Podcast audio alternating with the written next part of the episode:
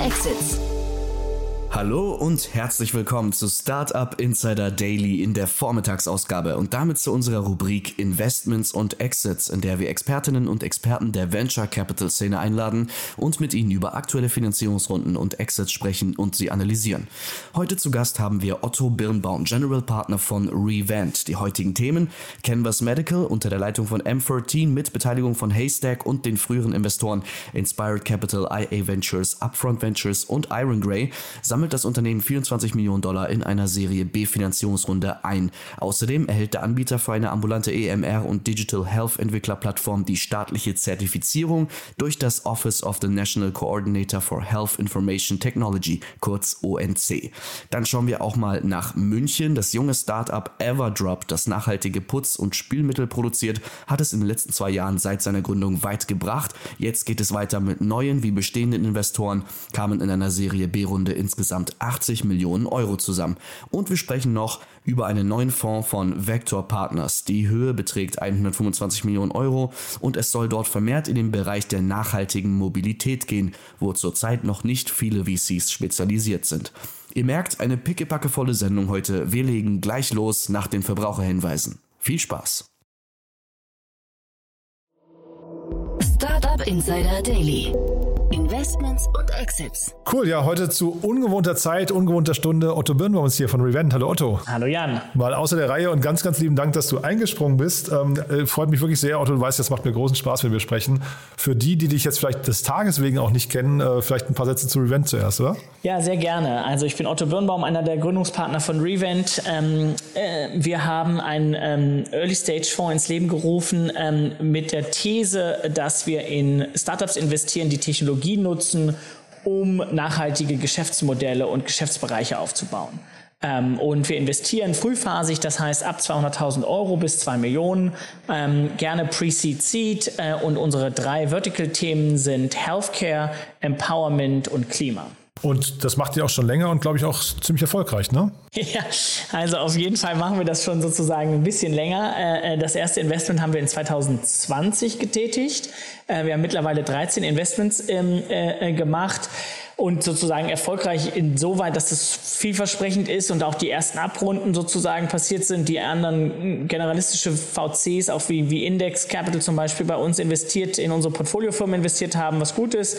Ähm, aber dennoch ist ja, der Feedback-Zyklus von so Venture Capital Firmen ja immer doch sehr lang.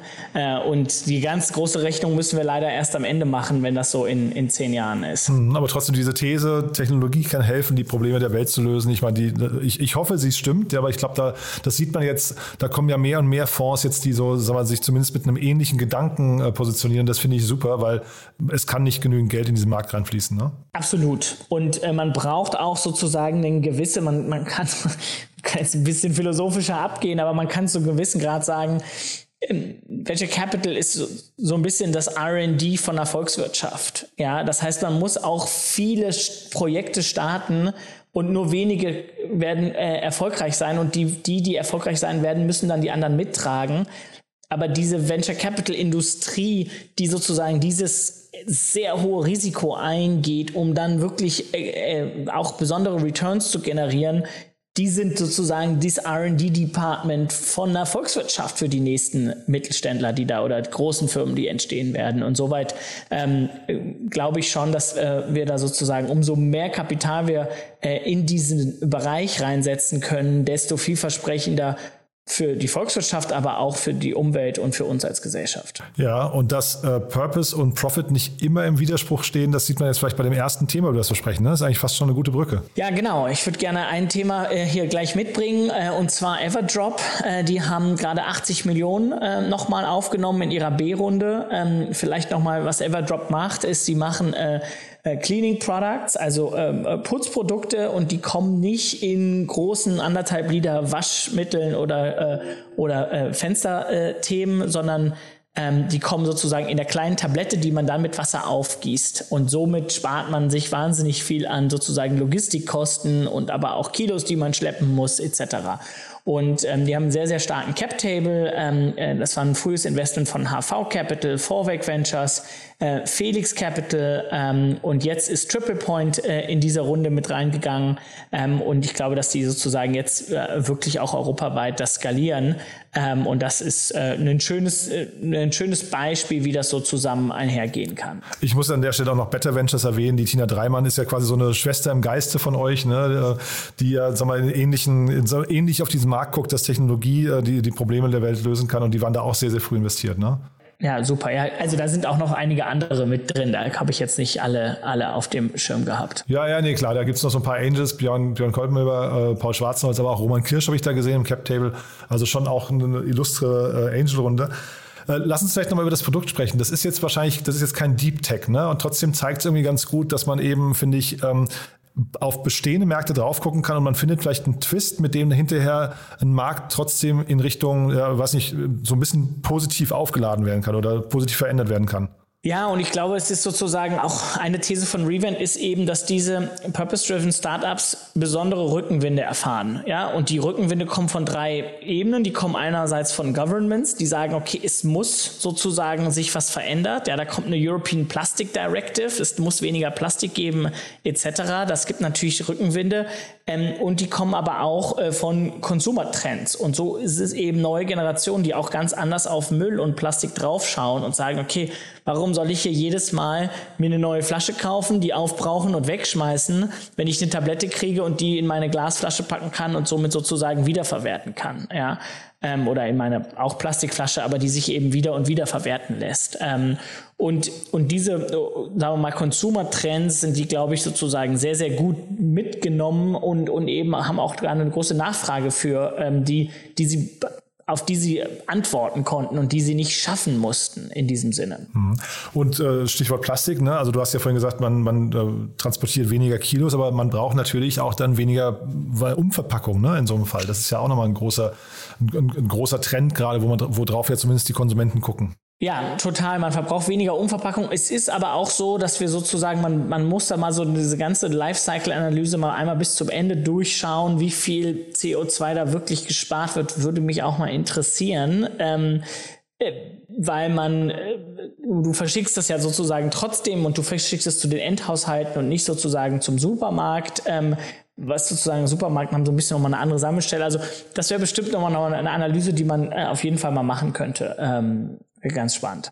Genau, also wir können es jetzt nicht durchwinken, aber so von außen betrachtet, finde ich, haben die erstmal auf jeden Fall ein tolles Produkt, was zumindest ja auch durch den Erfolg Awareness schafft. Ne? Also das ist ja auch nochmal wichtig, weil es zwingt ja dann auch wieder, also die, diese, diese erfolgreichen Startups treiben dann ja auch so ein bisschen die FMCGler da vor sich her. Ne? Das ist ja auch ganz cool. Mhm, total. Und es zeigt eben auch, aber auch sozusagen, wie so das Know-how, was so in den letzten Jahren, Jahrzehnten gerade aus dem E-Commerce-Business äh, sozusagen aufgebaut wurde, jetzt genutzt werden kann, um eine neue Marke, eine Online-Marke zu bauen. Ähm, und das ist natürlich etwas, was ich würde mal sagen, so typische FMCG-Gruppen, die eher so aus dem klassischen Marketing, Billboard-Marketing, Television-Marketing kommen, da so ein bisschen sagen, okay, wow, ihr habt jetzt hier eine ganze Brand gebaut in irgendwie zwei Jahren und äh, habt irgendwie Hunderttausende von Kunden und das, äh, ja, das in einer wahnsinnigen Geschwindigkeit. Also ich glaube, da muss man ihnen einfach auch sehr viel Credit geben. Ähm, und da haben sie auch, wie du vorhin über den Cap Table auch schon sozusagen gesagt hast, sich bestimmt auch echt starke Angels früh an Bord geholt, die da eben auch äh, sehr viel in dem E-Commerce-Bereich ähm, bereits erfolgreich aufgebaut haben. Die Bewertung jetzt ist nicht kommuniziert, ne, aber die wird ja wahrscheinlich, also muss man vielleicht noch sagen, bei der Runde ist jetzt auch Fremdkapital dabei, ne? Ja, ich muss mal hier ähm, äh, sozusagen einmal äh, zu Ende lösen. Also ähm, ich habe nur gesehen, dass das sozusagen der Hauptinvestor ähm, vielleicht hier nochmal ist Sofina äh, aus Belgien, die ein Wachstumsinvestor sind und die wiederum ähm, äh, auch aus dem Impact-Bereich von der äh, Lombard Odier äh, Gruppe aus der Schweiz kommen, eine große Privatbank. Ähm, und äh, ja, und hier Triple Point ist sozusagen der Lending-Partner, die da wahrscheinlich sozusagen auch Fremdkapital dazugeben. Ähm, das ist natürlich vielleicht auch interessant, weil die haben ja immerhin ein physisches Produkt, was sie da verschicken. Das heißt, da gibt es natürlich große Working Capital Requirements. Ähm, und gerade umso schneller man wächst, desto höher werden da diese Requirements. Äh, und das ist sicherlich hilfreich, nicht alles mit Equity zu finanzieren. Genau, ich wollte nur, weil dann, dadurch kann man natürlich dann eben nicht die Ableitung treffen. Normalerweise kann man immer sagen, keine Ahnung, so Faustformel 10, 15, 20 Prozent äh, ist dann irgendwie die Runde. Ist jetzt vielleicht hier ein bisschen anders, weil möglicherweise man kennt halt den Fremdkapitalanteil nicht. Der kann ja, kann ja durchaus äh, die 50 Prozent der 80 Millionen sein, ne? Ja, wenn nicht sogar noch mehr. Also mein, mein Hunch wäre so, dass die B-Runde irgendwo zwischen 20 und 40 sozusagen liegt und äh, das Fremdkapital zwischen 40 und 60. Dann würden wir wahrscheinlich jetzt hier irgendwo so in der Bewertungsregion so 150 Millionen landen. Ist es könnte es sein? Ja, ich glaube eher noch ein bisschen nördlich, ähm, äh, weil ich glaube, die letzte Runde war auch schon recht hoch und das waren, glaube ich, ich, wenn ich im, richtig im Kopf hatte, war das auch schon zweistellig und, und nicht 10, sondern eher so 20. Also ich würde mal tippen, dass die letzte schon so um die 100 als Bewertung sozusagen war und jetzt die, wenn du so ein 2x da drauf rechnest, eher so in 200 plus sozusagen. Also äh, 21,9 Millionen äh, Dollar stand bei Crunchbase. Wahrscheinlich, wahrscheinlich ist das so die, die, die, letzte Runde gewesen. Also ja, vielleicht, vielleicht sogar noch mehr. Also das heißt, dann, dann ist es aber eigentlich auch wirklich ein, ein toller Erfolgscase, muss man sagen, bis hierher erstmal, ne?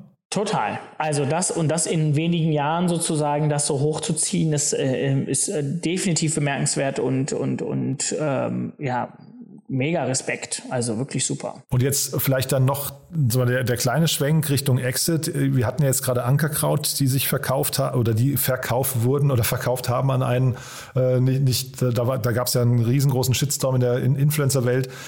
Hier, die sind auch durch Influencer groß geworden, haben sich noch viel mehr als gute Marke positioniert, so als, als die gute Alternative zu den FMCG-Lern. Wohin können die sich jetzt verkaufen? Also wohin, wo, wie könnte der Exit aussehen? Weil so ein, so ein Unilever oder ein Procter Gamble können die doch jetzt nicht kaufen, ohne dass es hinterher genau die gleichen Probleme gibt, oder? Ja, nicht so einfach. Ähm, Gleichzeitig haben die natürlich auch einen, einen Bestreben, sich immer grüner sozusagen aufzustellen. Äh, und nur weil sie sozusagen in der Vergangenheit Themen gemacht haben, die jetzt sozusagen nicht im Nachhaltigkeitsbereich war, würde ich jetzt nicht sagen, sollten sie auf gar keinen Fall Themen machen, die dann im Nachhaltigkeitsbereich sind. Ähm, also in dem Moment, wo sie die dann nicht konsolidieren und alles Gute da rausnehmen, ja, äh, äh, finde ich das jetzt erstmal nicht per se ein absolutes No-Go, wenn ein Incumbent die übernimmt und darüber eben auch lernt, okay, wo können wir sozusagen Learnings nehmen und das in andere äh, Geschäftsgebiete äh, ausweiten und vielleicht auch, auch von der, von der Impact-Perspektive, wenn die auf eine Plattform kommen, die noch mehr Reach hat und sagt und dann auf einmal sagt sozusagen, weiß ich nicht, Procter Gamble, wir setzen jetzt mal äh, euch sozusagen in, in unseren ganzen Märkten ein äh, und, und geben euch Zugang sozusagen dazu zu, weiß ich nicht, Produktionskapazitäten und Logistikkapazitäten äh, und sie dann auf einmal nochmal mal zehn wachsen können und dann mehr und mehr Plastikprodukte oder Einmalprodukte aus dem Sortiment nehmen können, dann ist das ja eigentlich eine gute Sache. Ne? Aber das ist, wie gesagt, das muss man immer genau anschauen. Ist das so? Oder wollen Sie eigentlich nur lernen, wie Sie mit Influencer-Marketing arbeiten, um dann andere Produkte über Influencer-Marketing mehr zu pushen und die eigentlich langfristig da irgendwie äh, versauern zu lassen? Also äh, das, das muss man immer sehr, sehr differenziert anschauen. Äh, an wen könnte es verkauft werden und mit welchem Zweck? Und können Sie von da aus sich eigentlich nochmal stark weiterentwickeln oder ist das eher so eine Sackgasse da? Okay, behalten wir im Blick. Also ich kenne nur so Beispiele auch von Bionade, die von Oetker damals ge geschluckt wurden und sowas, wo dann die Marken wirklich auch kaputt gegangen sind dabei, ne? die lange, lange irgendwie der, mit einer tollen Fanbase irgendwie aufgebaut wurden. Äh, wir drücken den Jungs die Daumen, noch ist es ja nicht so weit. Ne? Vielleicht ist auch ein Börsengang tatsächlich der Weg, weil sie ja hier, es wird ja auch eine Publikumsmarke hinterher, ne?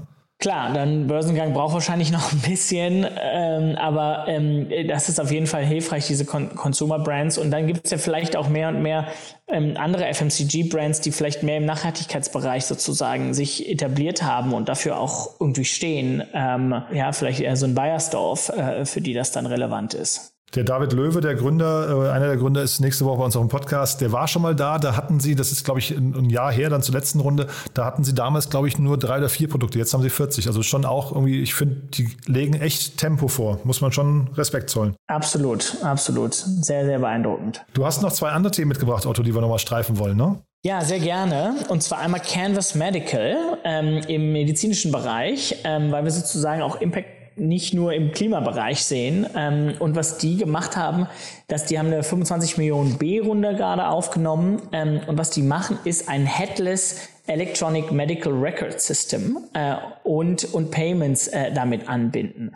Und äh, die sitzen in den USA und was ich sozusagen spannend finde, ist, in den USA ist nicht nur schon völlig normal, mit einem Electronic Medical Record System zu arbeiten, wo wir hier in Deutschland noch leider weit von entfernt sind, dass irgendwie jeder seine eigene elektronische medizinische äh, Akte hat und die mal ganz kurz sozusagen einsehen kann, jemandem Zugang geben kann, etc. Ähm, sondern die sind mittlerweile dabei, dass sie das Ganze headless machen. Das heißt, das wahnsinnig einfach sozusagen einzubinden und zu bedienen ist. Ähm, und ich glaube, das zeigt uns einfach mal, wie weit unser Healthcare-Markt zurückliegt, was Digitalisierung an, angeht. Ja, ähm, also ich glaube, wir sind hier sozusagen in der Analogie wirklich noch ähm, äh, händisch am Akten schreiben, während sie in Amerika irgendwie alles schon mit dem Computer machen.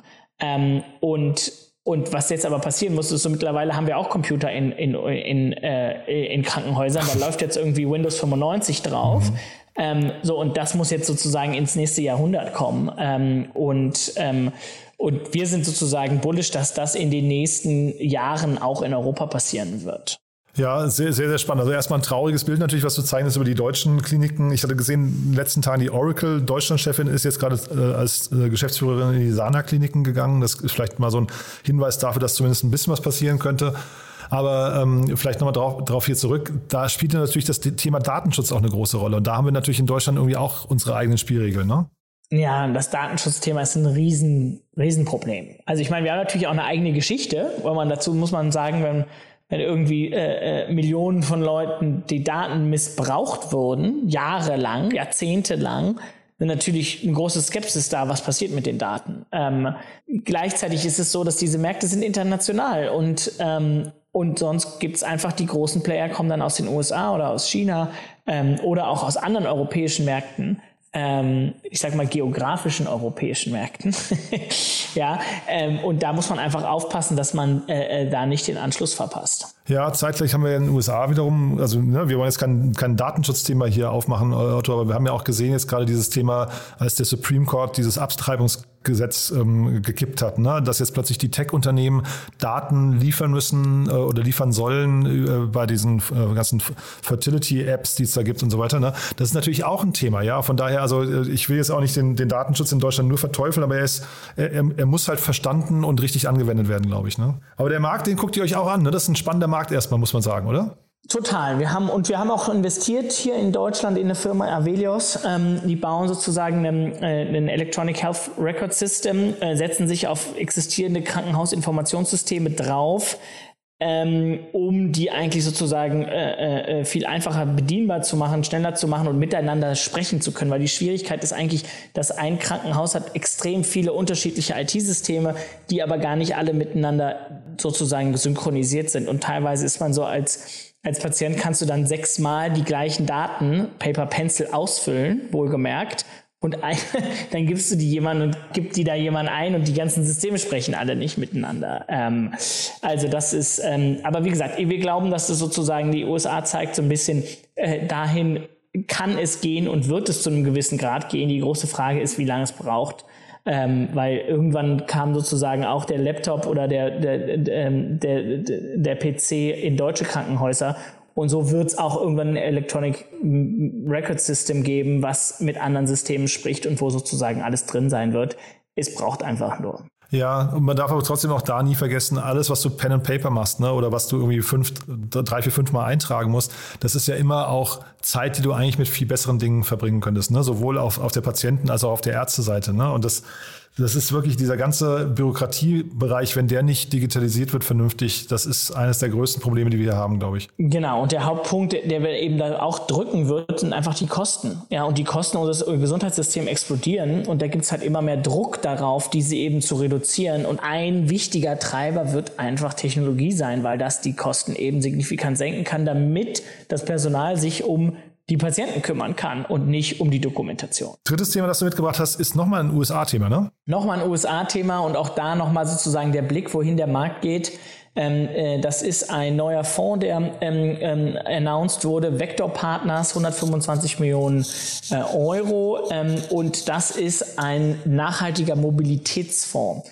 Ähm, und ich glaube, das finde ich insoweit spannend, weil wir gucken sozusagen uns immer an, welche, welche Industrien werden sich signifikant ändern. Ne? Wir hatten ja vorhin gesagt, so wir mit Revent investieren in, in, in Planet, ähm, Healthcare und People und Planet hat man eben eine starke Energiewende. Wir müssen sozusagen wirklich äh, äh, ähm, Dinge machen, um dem Klimawandel entgegenzuwirken. Ähm, im, im, im, im, Healthcare-Bereich müssen wir wirklich uns digitalisieren, diese Daten sozusagen äh, erheben, um effizienter zu werden und, und, und auch besser zu werden. Ähm, und, und jetzt hier im Mobilitätsbereich sehen wir eben einen großen Trend, ähm, dass wir müssen Mobilität komplett neu denken. Und, äh, ähm, und früher war es so, die Leute hatten keine Autos und die Mobilität wurde mit einem Auto geschaffen. Und jetzt ist es so, es gibt zu viele Autos und deswegen stehen alle im, im Stau und deswegen wird die Mobilität wegen des Überangebotes genommen. Ja, ich habe keine Mobilität mehr, weil ich komme gar nicht mehr von A nach B, weil ich im Stau stehe. Ja, so, das heißt, wir sind jetzt eigentlich in der nächsten Phase, wo wir sagen, wir müssen jetzt auf äh, äh, Sharing-Systeme gehen. Äh, wir brauchen jetzt eine, eine, eine, andere persönliche Mobilität, aber wir brauchen eigentlich auch eine andere Logistik. Ja, dass wir eben nicht mehr von äh, den äh, Warenhäusern außerhalb der Stadt die Sachen mitten im LKW in die Stadt nehmen, zweite Reihe parken und zu noch mehr Stau sorgen, sondern eben über so, so Ghost Warehouses in der Stadt, die optimieren und die eigentlich über elektronische Vehicles ähm, jetzt nicht unbedingt Vans, sondern eher so große Lastenräder oder kleine Lasten äh, äh, Vehikel sozusagen über Routen optimiert zu niedrigen Preisen austragen können. Man sieht, du hast einen ziemlich klaren Blick da drauf. Äh, oder ist das ein Thema, mit dem ihr euch auch beschäftigt? Eigentlich nicht, äh, Mobilität ist nicht ganz euer Thema, oder? Ist nicht so ein starker Fokus, aber es ist halt einen sehr großen Impact auf ähm, eben auf die CO2 und auch auf die Luftqualität äh, Themen. Ähm, und insoweit gucken wir uns schon an, was gibt's für Lösungen, die insgesamt die innerstädtische Logistik äh, wirklich äh, transformieren. Und da haben wir momentan schon so einige Themen, die wir uns anschauen, die einfach auch so im Dispatching-Software liegen, in, in neuen Mobilitätsanbieter. Ähm, äh, und da da wird es eben auch zu einer, zu einer neuen Denke kommen. Und ich bin heute, ich glaube, über die Schretzky-Straße mit dem Fahrrad gefahren und dachte, wie schön wäre das eigentlich, wenn es hier keine Autos geben würde. Und wer weiß, wer weiß, was das in 10 oder 15 Jahren äh, äh, passiert. Ja, also man hat einen großen Umschulungsprozess noch für die äh, Mobilitätsmitarbeiter, ne, bei den ganzen, ne, wir sind ja äh, Weltmeister im Exportieren von Autos, da muss man noch mal gucken, was das dann hinterher heißt. Aber vielleicht noch mal ganz kurz zu den Fonds, weil wir, wir sehen jetzt immer mehr spezialisierte Fonds. Ist, ist das so ein Trend, Otto, jetzt auch vielleicht, dass hier im Nachhaltigkeitsbereich sogar noch mal, äh, weiß nicht, Ihr seid ja eher Generalist mit jetzt drei Bereichen. Ne? Jetzt kommt hier schon wieder einer und sagt, wir haben nur noch einen Bereich. Ist das schon der, der, die nächste Stufe? Ja, ich glaube, das zeigt eigentlich nur sozusagen auch da ein sehr mature Ökosystem in den USA, was natürlich ein paar Jahre vor uns sozusagen liegt. Aber wie gesagt, wir, wir, wir schließen ja auf und auch Europa als Tech-Ökosystem wird immer attraktiver. Und ich gehe davon aus, dass wir hier auch immer mehr spezialisierte Fonds haben werden und auch spezialisiert auf Mobilität, spezialisiert auf nur Batterien. Ich habe einen befreundeten GP, die setzen einen Fonds auf, der nur in, in, in Elektrobatterien investiert. Ja, und das macht total Sinn, weil du verstehst sozusagen den Markt extrem gut. Da wird extrem viel passieren in dem Markt und dann einen Index in verschiedene Firmen reinzulegen und zu sagen, gut, eine von denen wird es sozusagen äh, äh, sehr, sehr profitabel werden, macht total Sinn. Ja, und ähm, du brauchst halt ein kritisches Ökosystem. Wenn du nur zwei Elektrobatterienanbieter hast, dann ist es schwierig, da einen Fonds zu deployen. Und wenn du nur zwei Mobilitätsanbieter hast, dann auch. Aber das ist eben der Punkt, äh, wir erreichen eben ein Stadium von einer kritischen Masse von äh, äh, Startups, die gebaut werden und sozusagen jeden Tag neu gegründet werden, dass die Investoren sich immer weiter spezialisieren können und das ist, glaube ich, auch sehr spannend für die Startups, weil die eben auch immer bessere äh, Gesprächspartner werden. Also Otto, das macht echt immer wieder Spaß mit dir, gerade weil du sagst, du, du, du skizzierst so schöne Bilder, was in 10, 15 Jahren hier irgendwie an Veränderungen kommt. Äh, ich drücke uns allen die Daumen, dass das genauso passieren wird. Ja, nicht nur die, die autofreien Innenstädte, sondern auch, dass Technik, äh, Technologie tatsächlich dazu da ist, die großen Probleme zu lösen. Ja, ich hoffe auch. In, in, in all unser Interesse. Lieben Dank, dass du da warst und ja, bis zum nächsten Mal. Ne? Vielen Dank dir, Jan. Startup Insider Daily, Investments und Exits. Der tägliche Dialog mit Experten aus der VC-Szene. Das waren Jan Thomas und Otto Birnbaum, General Partner von Revent, über Canvas Medical, über Everdrop und den neuen Fonds von Vector Partners. Nicht vergessen, wir sind schon um 13 Uhr wieder für euch am Start mit einem Interview. Wir haben Tobias Pohl, Founder und CEO von Celis bei uns. Der B2B Software as a Service Anbieter hat die Elektronikentwicklung revolutioniert und erhielt in seiner Series A Finanzierung 25 Millionen Euro. Für heute Vormittag war es das erste Mal mit Startup Insider Daily. Ich wünsche euch weiterhin einen erfolgreichen Tag und hoffe, wir hören uns bald wieder. Tschüss und bis zum nächsten Mal.